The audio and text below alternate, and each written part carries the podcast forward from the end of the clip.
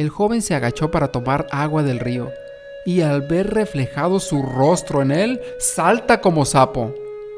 Y el viejo sabio, que estaba sentado atrás de él, le dijo, Cuando el río se aquieta, puedes ver tu rostro y las estrellas reflejadas en él.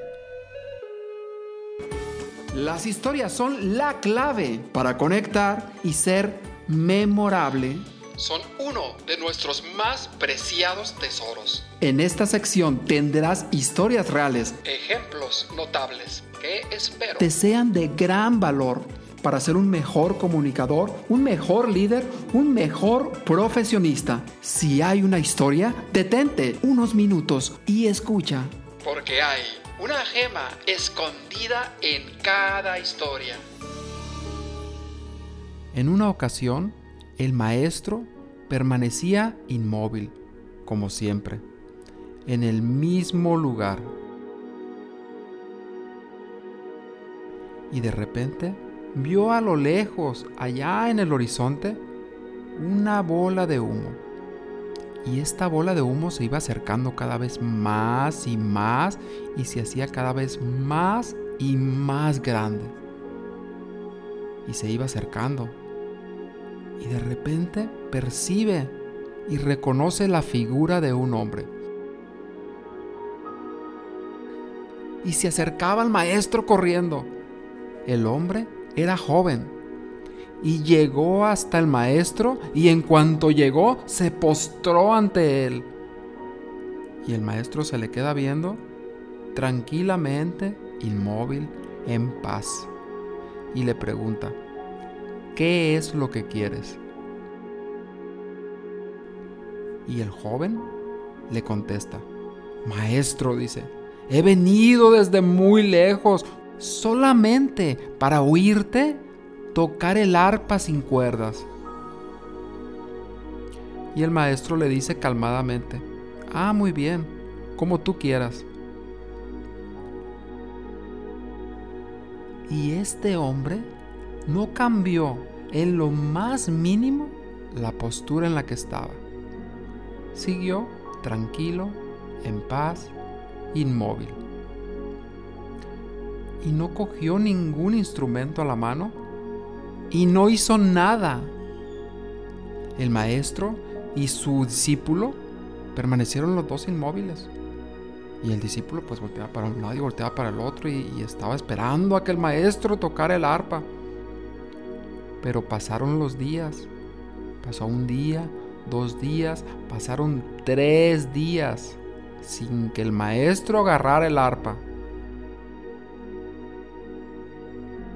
Y el joven, al percibir todo esto, pues ya no hallaba qué hacer.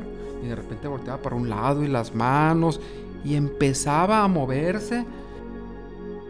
Y empezaba esa inquietud en él. Y el maestro se le queda viendo calmadamente y voltea hacia él y le pregunta, ¿qué es lo que te pasa? Y el joven, un poquito inquieto y también dudando qué decir, empieza a balbucear algunas palabras eh, eh, eh, y no hallaba qué decir. Y para poder ayudarlo, el maestro le pregunta, ¿acaso no has escuchado nada? Y el discípulo contesta con una voz de culpable, no, maestro, entonces, ¿por qué no me has pedido que toque más fuerte? ¿Qué es lo que podemos aprender de esta historia? En el arte de la comunicación, del hablar en público, a veces olvidamos que lo más importante, lo más importante, al menos desde mi percepción, no son las palabras, no es el lenguaje verbal, no es el lenguaje no verbal, sino es la fuente de donde sale ese lenguaje. Y es en el silencio donde podemos encontrar ese mensaje que queremos decir. El sonido que tanto buscamos se encuentra en nuestro silencio. Y es de ahí, de donde vamos a sacar cualquier idea, de donde vamos a sacar el mensaje, donde vamos a sacar cuál es el propósito de nuestra comunicación, el propósito de nuestra vida, el propósito de lo que estamos emprendiendo, el propósito de todo se encuentra en el silencio. Este tema es de los más importantes que pueden haber. Porque uno puede aprender todas las técnicas, todas las herramientas, ser un experto en todo, pero si no te encuentras en el silencio, si no escuchas el sonido del arpa sin cuerdas, no podrás comunicar con éxito. Porque el éxito se encuentra relacionado totalmente con el silencio, con la música que llevas adentro.